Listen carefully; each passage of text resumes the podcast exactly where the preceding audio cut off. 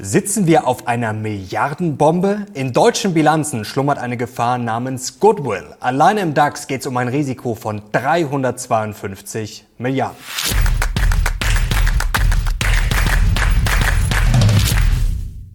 Servus Leute und herzlich willkommen in einem brandneuen Video auf meinem Kanal. Mein Name ist Mario Lochner und heute müssen wir über ein Risiko sprechen, das gerade die Runde macht. Ein Milliardenrisiko, das 352 Milliarden Risiko, titelte am Montag das Handelsblatt. Und zwar geht es konkret um ein Risiko namens Goodwill. Was ist das eigentlich? Goodwill hat der eine oder andere vielleicht schon mal gehört. Ich werde es euch heute ganz genau erklären und ich werde euch natürlich verraten, welche deutsche Unternehmen besonders hart am Wind segeln und wen ihr da im Auge haben müsst. Und jetzt legen wir sofort los.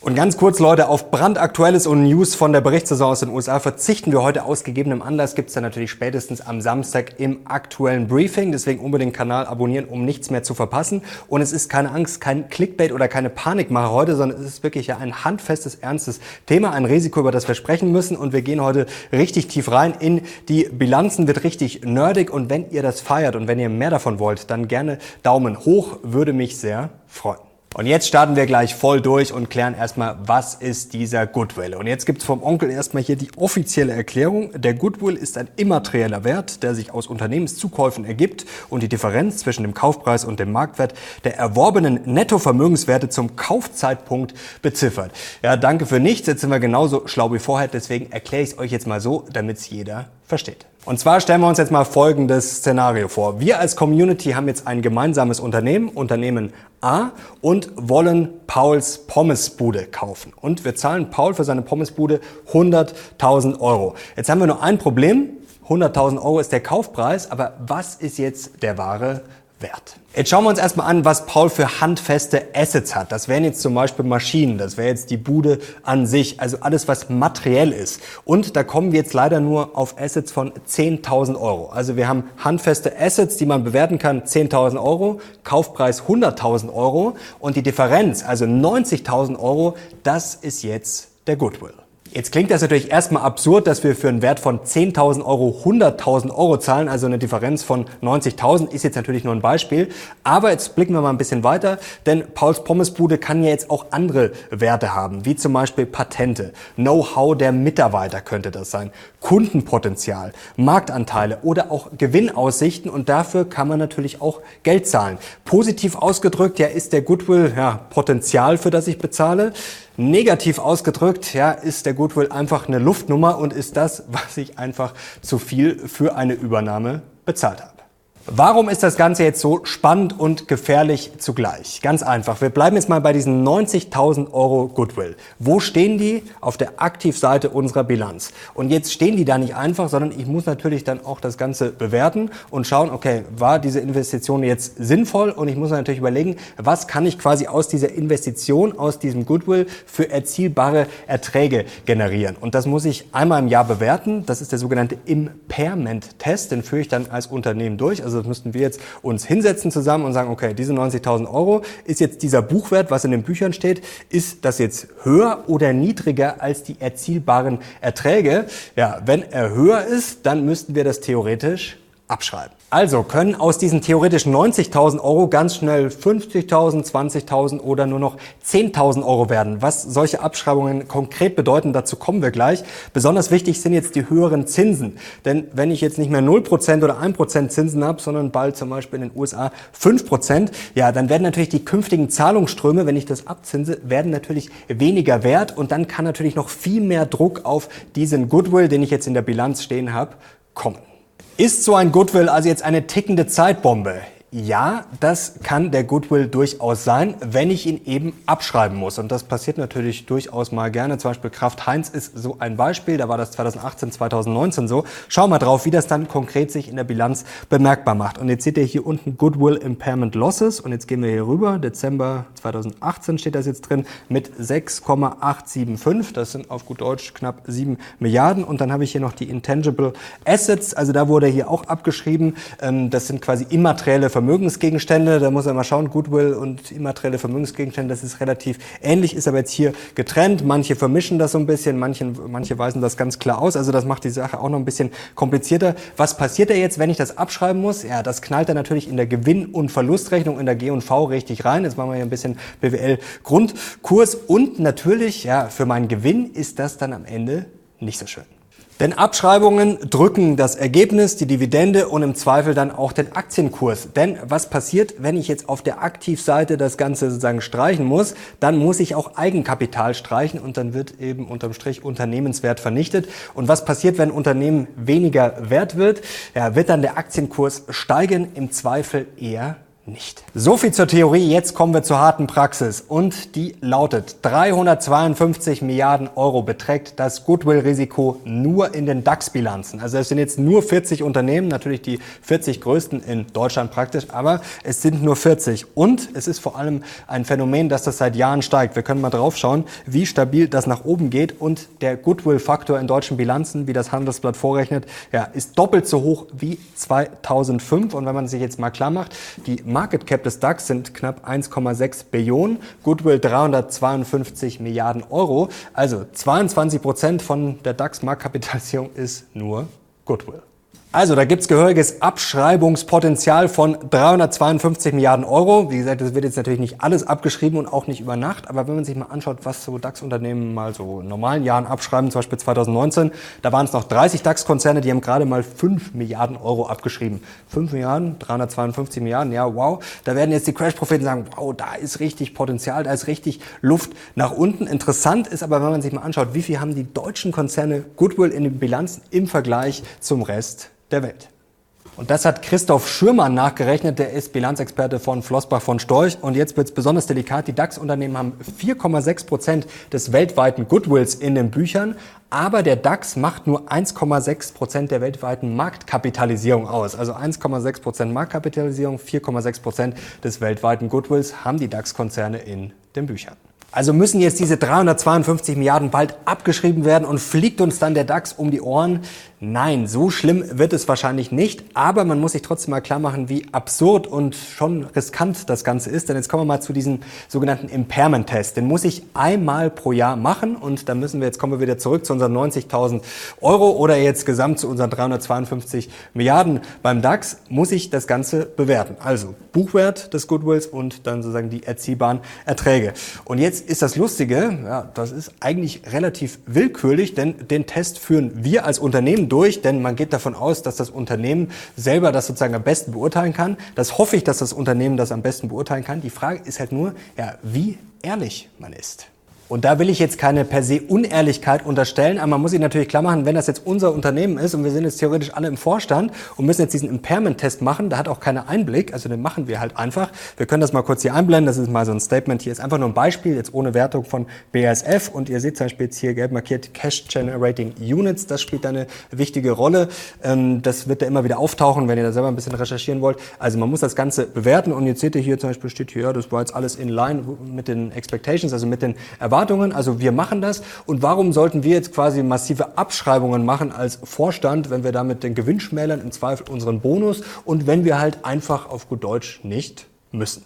Und jetzt wird's richtig delikat. Jetzt gehen wir nochmal richtig nerdig in die ganze Bilanzierungssache rein. Denn früher hätten wir diese 90.000 Euro jetzt einfach nicht Jahr für Jahr weiterschieben können oder stehen lassen können, besser gesagt, sondern wir wären gezwungen gewesen, die abzuschreiben. Und zwar über 10 bis 15 Jahre hätten wir jetzt diese 90.000 Euro Stück für Stück jedes Jahr abschreiben müssen. Das heißt, diese heiße Luft wäre quasi erzwungenermaßen Stück für Stück abgelassen worden. Aber ja, das gibt's heute nicht mehr. Und da schauen wir uns jetzt mal ganz konkret an, blenden wir das mal ein. Und zwar lese ich es vor hier ganz offiziell. Bei der Rechnungslegung in den Jahren nach einer Firmenübernahme sind seit Revision der Regeln von IFRS 3 im Jahre 2004 keine planmäßigen periodischen Abschreibungen dieses Goodwills mehr erlaubt. Und da gibt's natürlich viel Kritik und viele Befürchtungen, zum Beispiel auch von der Prüfstelle für Rechnungslegung in Berlin. Ja, was kommt am Ende dabei raus, wenn ich jetzt nicht abschreiben muss? Ja, dass ich im Zweifel Sachen vertusche, beziehungsweise dass ich vielleicht sogar auch ermutigt werde, ja, riskante Übernahmen anzugehen. Und das, ja, das ist schon durchaus befremdlich. Jetzt ist die Frage, ja, wenn man das vertuschen kann und wenn man das jetzt quasi nicht abschreiben muss und wenn man das selber so ein bisschen ja, deichseln kann, wann fliegt sowas auf? Ja, sowas kann auf jeden Fall auffliegen. Jetzt haben wir natürlich zum einen mal das Problem mit den höheren Zinsen, da könnte Druck kommen. Und zum Beispiel, wenn es einen Vorstandswechsel gibt, da gibt es auch viele interessante Untersuchungen, zum Beispiel hier eine Studie von der TU Bergakademie Freiberg und die haben festgestellt, ja, beim Vorstandswechsel zum Beispiel kommt es dann gerne mal dazu, aber ja, Fazit, größere Abschreibungen auf die Wackelposition Goodwill gab es fast nur, wenn Vorstände ausgetauscht wurden. Und warum ist das so? Na, wenn ich jetzt als Vorstand neu komme, dann räume ich vielleicht mal auf und dann will ich ja nicht die ganzen Risiken vielleicht vom Vorgänger da drin stehen haben und schreibe das lieber gleich ab, bevor mir das irgendwann später um die Ohren fliegt. Also das ist mal eine Erklärung. Und wann kann das Ganze noch auffliegen? Zum Beispiel, wenn ich eine Tochtergesellschaft weiterverkaufe. Also das gab es ja früher bei der Telekom schon sehr oft, wenn dann die Tochter mal wieder T-Mobile USA verkauft wurde. Ja, dann muss man halt mal sagen, den echten Wert ermitteln und da wurde bei der Telekom in der Vergangenheit zum Beispiel schon sehr, sehr viel abgeschrieben. Kurzes Zwischenfazit, Leute. Also das ist schon ein heikles Thema und das ist schon ein sattes Risiko, das muss man sagen, vor allem wenn man sich mal die Dimensionen klar macht und ja auch diesen gewissen Willkürfaktor. Aber jetzt müssen wir auch mal eins rational einordnen. Können jetzt die ganzen Unternehmen über Nacht pleite gehen? Nein, sicher nicht. Vor allem eins ist wichtig, wir müssen auf die Liquidität schauen. Denn wie versprochen, es ist jetzt hier überhaupt kein Clickbait. Also es ist nicht so, dass es jetzt irgendwie, ja, dass man sagen kann, das ist alles wurscht und ist alles nichts. Das muss man schon ernst nehmen. Aber der eine oder andere wird sowas vielleicht auch ausschlachten. Ihr kennt ja die klassischen klassischen Crash-Propheten, die dann sagen, ja, hier, die Unternehmen gehen alle pleite. Nein, man muss sich natürlich schon ernsthaft damit befassen und muss natürlich auch mal schauen, was bedeutet das für die Liquidität. Da kann natürlich Eigenkapital vernichtet werden, da können Aktienkurse natürlich ja, unter Druck kommen, da kann auch Ertrag vernichtet werden, aber Ertrag in der Cashflow-Rechnung ist das Wichtige. Cashflow ist das Entscheidende. Ertrag ist dann natürlich negativ, aber die Abschreibung ist dann wieder positiv. Also Cashflow wirksam, liquiditätstechnisch hat das dann unter dem Strich keine Auswirkung. Deswegen ist es jetzt nicht die Vollkatastrophe, aber deswegen kann man es natürlich auch nicht einfach mal so vom Tisch wischen.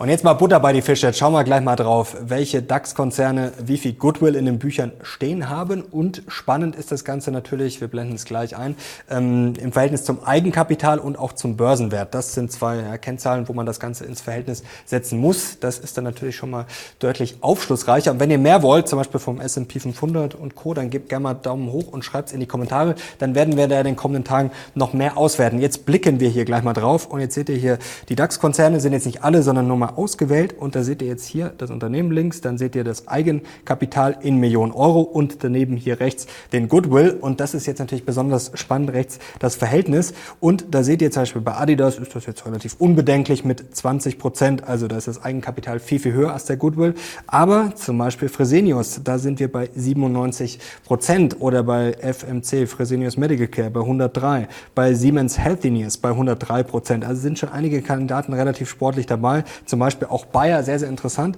Ja, da ist der Goodwill halt einfach mal höher als das Eigenkapital. Und jetzt hier nochmal ganz schnell der Vollständigkeit halber die Unternehmen mit dem höchsten absoluten Goodwill kann man auch nochmal kurz hier einblenden. Ja, und da ist Bayer halt einfach mal ganz oben mit mehr als 43 Milliarden, auch sportlich SAP, hier über 35 Milliarden, Siemens, Fresenius, Volkswagen, Linde, BMW, Deutsche Telekom, Merck und ganz am Ende noch E.ON auch mit knapp 17 Milliarden. Und warum ist das Verhältnis zum Eigenkapital jetzt so interessant? Naja, umso höher das Verhältnis oder besser gesagt die Zahl, umso mehr schlagen die Abschreibungen dann natürlich durch, wenn sie kommen sollten aufs Eigenkapital. Und man kann dann natürlich schon mal so pauschal sagen, ja, umso riskanter ist dann vielleicht eine Aktie. Jetzt schauen wir hier noch drauf. Nicht nur den DAX, denn es gibt schon spektakuläre Sachen, wie zum Beispiel hier bei TeamViewer. Da sehen wir, da ist das Verhältnis sehr, sehr sportlich. Wichtig jetzt natürlich, wie gesagt, das ist nur das Eigenkapital. Man muss dann natürlich auch mal auf den Börsenwert schauen. Das ist auch, glaube ich, eine Kennzahl, die interessant ist. Und man kann jetzt natürlich natürlich auch nicht pauschal sagen, dass Goodwill alles heiße Luft oder alles Schrott ist. Also wie gesagt, jetzt nicht gleich sagen, Teamviewer ist ganz schlecht. Aber man muss das natürlich auf dem Zettel haben. Hier, dass das Verhältnis von Goodwill zu Eigenkapital, ja, sagen wir mal, durchaus interessant ist. Also kommen wir jetzt zum Fazit. Was lernen wir daraus? Es ist ein Risiko, das man, glaube ich, erstmal kennen muss und vor allem, dass man sich jetzt genauer anschauen muss. Und ich glaube, da sind schon einige Punkte dabei, die einen durchaus ein bisschen nervös machen können. Jetzt kann man das, glaube ich, pauschal überhaupt nicht sagen. Also wie gesagt, die Aussage zu sagen, Goodwill oder ein hoher Goodwill ist per se schlecht, das stimmt nicht. Ich kann natürlich auch sehr gute Zukäufe machen. Also äh, wichtig vielleicht für euch, wenn ihr jetzt da ein Unternehmen im Depot habt, dann beschäftigt euch mal mit den Zukäufen. Was wurde da gekauft? Und wie gesagt, gesagt, das kann sehr, sehr gut sein, sehr, sehr schlecht sein. Das ist, wie gesagt, pauschal sehr schwer zu sagen. Und was man, glaube ich, aber natürlich schon sagen kann, durch die niedrigen Zinsen in den letzten Jahren und wenn man sich jetzt mal die Verhältnisse anschaut, der DAX-Konzerne gerade zu äh, den internationalen ja, Geschichten oder besser gesagt internationalen Unternehmen und wenn man sich anschaut, wie das steigt, dann kann man natürlich schon davon ausgehen, dass der ein oder andere vielleicht die ein oder andere Übernahme gemacht hat, ja, die nicht so optimal ist. Aber Leute, jetzt muss man fairerweise noch eins sagen, das ist jetzt sozusagen der Plot-Twist. Ja, der DAX ist uns in den letzten Jahren auch nicht um die Ohren geflogen, denn das Risiko ist nicht neu. Blicken wir mal drauf. Jahr 2021, das 314 Milliarden Risiko der DAX-Konzerne. Handelsblatt. Dann das Jahr davor, auch wieder Goodwill. Die 317 Milliarden Euro-Blase. Hoffnungswerte belasten Bilanzen der DAX-Konzerne. Auch Handelsblatt, auch von Herrn Sommer. Herr Sommer, nichts für ungut, denn es gibt auch einen Artikel aus dem Jahr 2018, da war es die 297 Milliarden Milliarden Euro-Blase, welche Risiken in den Bilanzen der DAX-Konzerne lauern. Also das Risiko gibt es schon seit einigen Jahren. Jetzt kann man natürlich sagen, okay, das wird einfach immer nur aufgeschoben und irgendwann muss es platzen. Müssen tut gar nichts, aber natürlich, ja, man sollte es nicht unterschätzen. Und der Vollständigkeit halber, es geht auch weiter zurück als 2018. Also es gibt auch noch einen Artikel zum Beispiel aus der Wirtschaftswoche aus dem Jahr 2013. Also das ist jetzt schon zehn Jahre her. Damals hieß es, die Milliardenrisiken aus Übernahmen steigen beinahe unaufhaltsam. Inzwischen sind deshalb alle ernstzunehmenden Bilanzexperten alarmiert. Also das war vor zehn Jahren und ja, es ist bisher noch nichts passiert. Also Leute, jetzt kommen wir zum Ende und zum Fazit. Es ist ein veritables Risiko und ich glaube, Sinn dieses Videos ist erstmal das Ganze zu wissen, dann das Ganze zu verstehen, was steckt da dahinter. Denn Goodwill, ja, hat sicherlich der ein oder andere schon mal gehört, aber dann erstmal zu wissen, was ist das und vor allem allein schon mit den Bilanzierungsregeln, Impairment-Tests und Co. Also das ist ein sehr kompliziertes Thema. Wie gesagt, wenn es euch gefällt, wenn ihr mehr solche Inhalte wollt, dann gerne liken und gerne auch kommentieren. Ich bin sehr gespannt auf euer Feedback und wie gesagt, pauschal die Aussage ist, glaube ich, schwierig zu sagen, das ist jetzt alles schlecht. Aber wie gesagt, ja, man muss sich halt sein Unternehmen anschauen. Und wenn man sich mal die Verhältnisse anschaut, dann ist da schon sehr viel Goodwill drin. Und ja, da wird es wahrscheinlich schon die ein oder andere Enttäuschung geben. Und gerade natürlich in riskanten Zeiten, ja, wenn vielleicht die Börse wieder wackelig dieses Jahr sein sollte, jetzt mit den höheren Zinsen, dann können natürlich so Aktien, wo viel heiße Luft ist oder wo viel Zukunftsmusik drin ist, viel Goodwill, ja, das kann natürlich sein, dass die dann eher von der Börse abgestraft werden. Ich bin gespannt auf euer Feedback. Danke euch euch fürs Schauen. Bis zum nächsten Mal. Ich bin jetzt raus. Ciao.